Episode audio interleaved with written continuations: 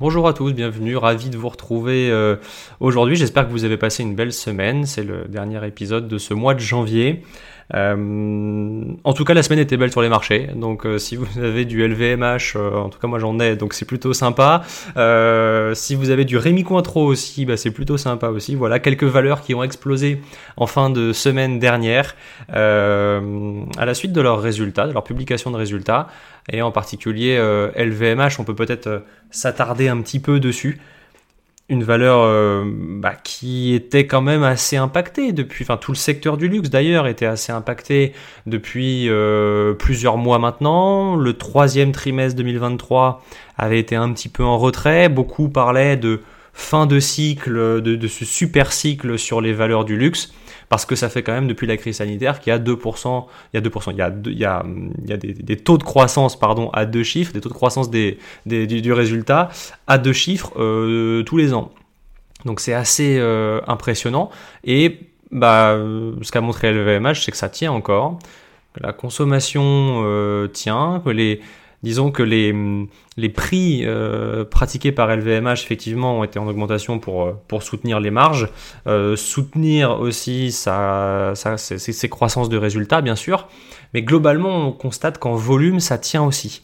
donc on a toujours une belle consommation. Et le plus surprenant dans tout ça, eh bien c'est que, pardon, Monsieur Arnaud nous précise que l'année 2024 devrait être sensiblement équivalente ça reste à confirmer, mais c'est quand même euh, assez bon pour le marché. C'est vrai qu'en général, pour le groupe LVMH, euh, on n'a pas souvent de perspectives. bon, ils, ne se projettent pas beaucoup en termes de perspectives. on sait globalement que ça va être bon. Je, ne suis pas inquiet pour le groupe, mais on nous donne jamais vraiment trop de perspectives sur les résultats à venir, etc. Là, ça a été le cas en disant voilà que bah, l'année 2024 devrait être tout à fait correcte. Voilà. Euh, bon, au-delà des entreprises, il s'est passé énormément de choses euh, sur le marché euh, la semaine dernière, avec bien sûr la réunion de la Banque centrale européenne, donc jeudi. Alors aucune surprise, rien d'affolant. un statu quo sur les taux, c'est la troisième fois consécutive que la Banque centrale européenne maintient ses taux inchangés. Dans le communiqué, finalement, euh, bah, pas grand-chose non plus, en fait. Hein. c'est sensiblement équivalent à ce qu'on a pu avoir euh, lors des, précédentes réunions. En revanche, là où ça bouge un petit peu, mais c'est minime, euh, c'est plutôt sur le discours. En fait, alors je ne sais pas si vous aviez vu la, séance hein, de, jeudi dernier, mais il s'est absolument rien passé. Hein. Alors malgré un discours qui était un tout petit peu moins agressif, je dirais, par Christine Lagarde, euh, et qui évoque toujours cette problématique de croissance des salaires en zone euro. C'est le sujet aujourd'hui parce qu'effectivement, avoir une croissance des salaires euh, eh bien, assez importante euh, dans le temps comme ça pourrait contribuer à maintenir l'inflation et donc empêcher la Banque centrale à atteindre son objectif des 2%. Il n'y a pas que ça, bien sûr, euh, parce qu'au-delà de la croissance des salaires, si on, a des salaires qui, progressent, mais des gens qui consomment plus beaucoup, euh, bon, euh, voilà. Donc aujourd'hui, Christine Lagarde justifie de, maintenir un ton comme ça, eh bien, par cette croissance des salaires, alors qu'à côté, il faut quand même regarder la croissance. Et justement, on avait donc en zone euro la, semaine dernière les premiers indicateurs d'activité euh, donc PMI, hein, donc je rappelle, pour ceux qui découvrent peut-être, hein, ce sont des indicateurs qui vont nous permettre de savoir si l'économie est en expansion ou plutôt en contraction. Et donc c'est entre 0 et 100, quand vous êtes euh, à 50 c'est neutre, hein, et puis bah, au-dessus expansion, en dessous contraction. On est toujours en contraction, mais depuis plusieurs mois, pour ne pas dire plusieurs trimestres en zone euro.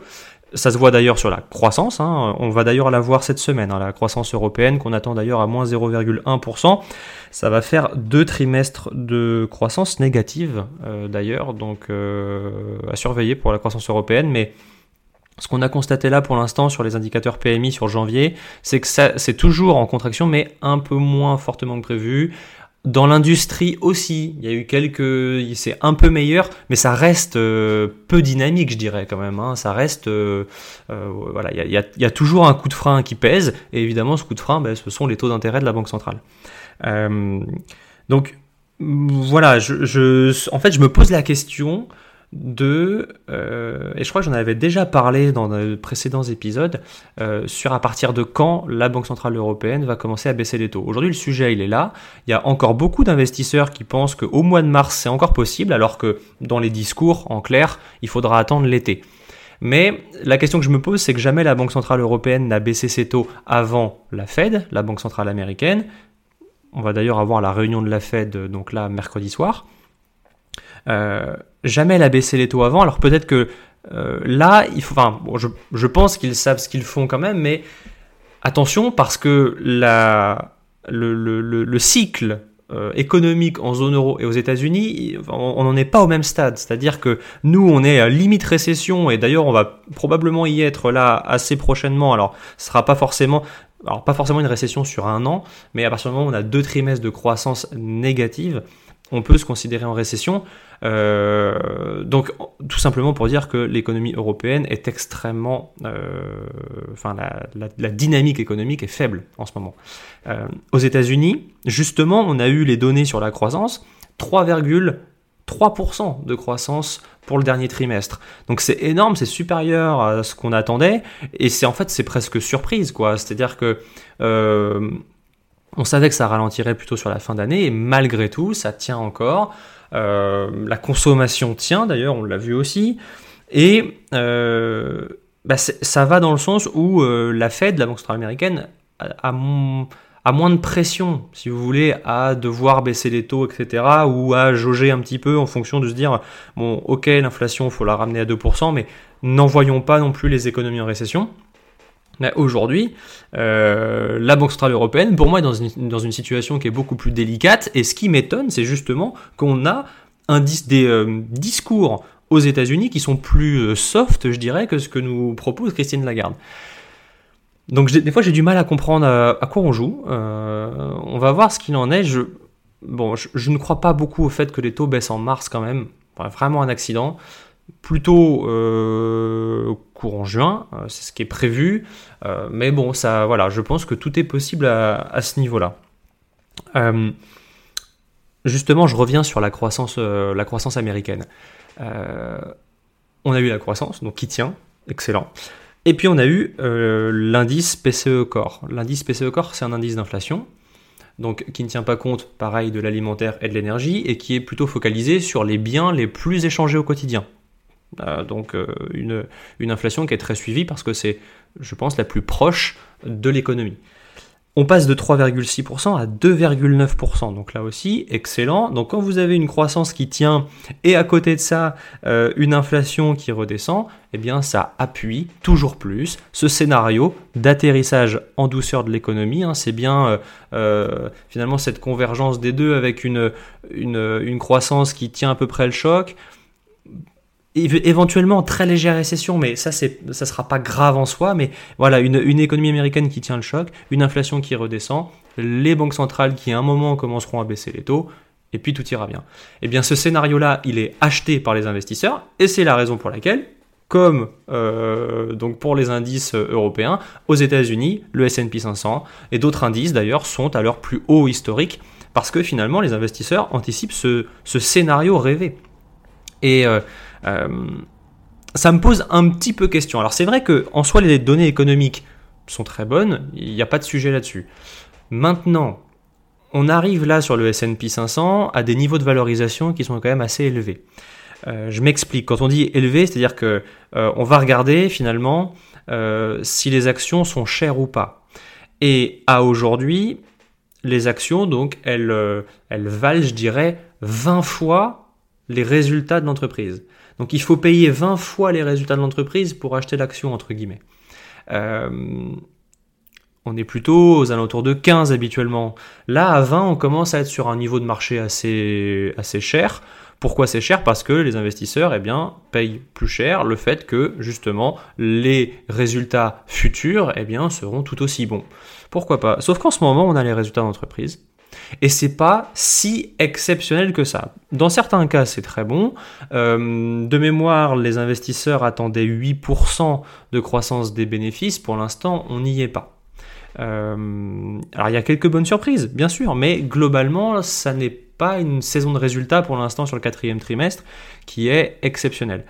Euh, je vous tiens au courant justement de, bah de, de ce qu'il en sera, mais il n'est pas impossible, à mon sens, qu'on ait à un moment une petite phase de correction, de prise de gain. Ça je suis toujours optimiste à long terme sur le marché, mais là c'est vrai qu'à court terme, avec des niveaux de valorisation euh, aussi élevés, bah, pourquoi pas, mais on attend, enfin, on s'attend quand même à ce que les taux restent encore assez élevés longtemps. Et justement, le, les, espoirs des investisseurs qui anticipaient que ça allait baisser en mars et finalement on leur dit bah ça sera pas le cas et ça sera juin. En fait, il n'y a eu aucun effet sur le marché, donc on se demande finalement si euh, ça a été euh, pris au sérieux, s'ils y croient. Donc voilà, on verra.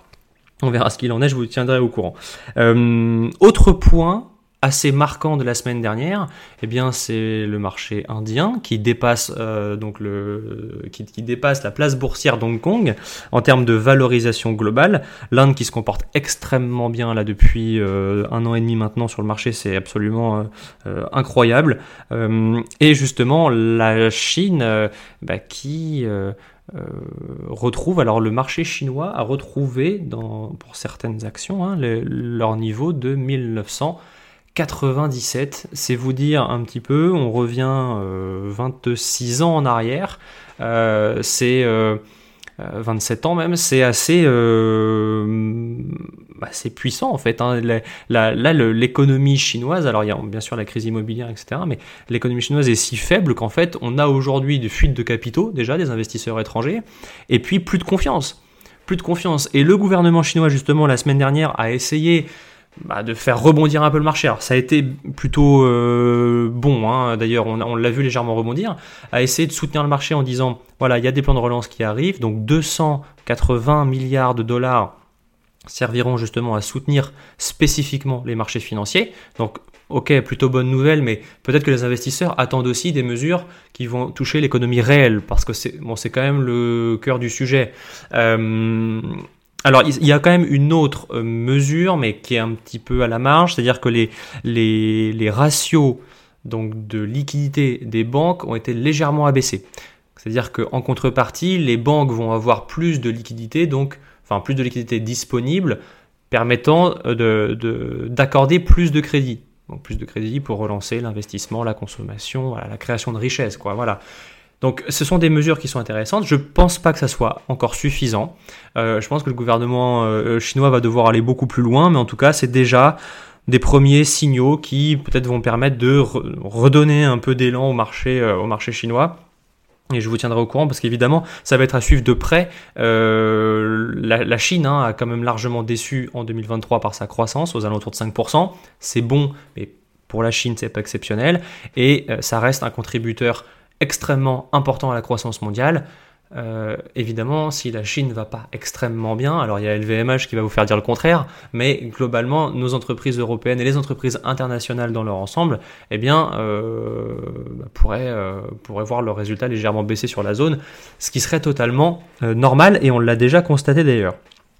Voilà donc pour cette semaine, énormément de choses encore. Je ne vous fais pas euh, l'ensemble, mais les points euh, importants à retenir. On va avoir des données donc sur la croissance en zone euro en France, aussi en Allemagne. On attend globalement pour la zone euro et la France aussi d'ailleurs pour le quatrième trimestre euh, une croissance aux alentours de moins 0,1%. On va voir si ça se confirme ou pas. On attend également l'inflation en zone euro pour le mois de janvier, le rapport sur l'emploi aux États-Unis qui sera très très important. Euh, donc là, le rapport sur l'emploi, c'est un rapport mensuel. On va avoir donc le taux de chômage, les offres d'emploi vacantes, les créations d'emplois, l'évolution du salaire horaire aussi, c'est très important. Euh, je rappelle, hein, c'est ça qui fait que la Banque centrale européenne aujourd'hui euh, se montre un petit peu plus agressif que prévu. Euh, donc le rapport sur l'emploi va permettre d'affiner, je pense, assez largement les anticipations de baisse de taux des investisseurs aux États-Unis. Pour l'instant, il, prévoit le mois de mai. Certains sont encore à se dire que ça va baisser en mars. On verra. Mais pour l'instant, voilà, c'est, ça va être quelque chose de très, très sympa à suivre. Et je, sur le prochain épisode, on en reparlera beaucoup plus en détail parce que au vu là des résultats d'entreprise qui qui sont globalement bons, mais quand même un petit peu en ralentissement. Je serais curieux de voir là l'impact un petit peu du marché de l'emploi, comment il se comporte? Donc on va On va voir ce qu'il en est à ce niveau-là. Les PMI en Chine, donc les indicateurs d'activité en Chine également seront très suivis. Attention, en cas de euh, euh, chiffres un petit peu en dessous des attentes, encore une fois le secteur du luxe qui pourrait en, donc en, subir les conséquences, je dirais. Et puis, alors mercredi, hein, la, décision de la Banque centrale américaine sur les taux, rien de neuf. Je ne pense pas qu'il y ait de grandes, grandes nouveautés. Encore une fois, ça va être toujours le discours qui sera à suivre puisque les taux ne devraient pas bouger. Et puis en termes de résultats d'entreprise, quand même, eh bien, je précise, que bon, ils vont se poursuivre, ça c'est clair, on va rentrer en plein dedans parce que là aussi beaucoup d'entreprises européennes et françaises en particulier euh, vont publier, mais surtout 5 des 7 magnifiques euh, aux États-Unis vont publier leurs résultats cette semaine, donc ça devrait quand même faire bouger un petit peu le marché. Évidemment, je vous tiendrai au courant de tout ça.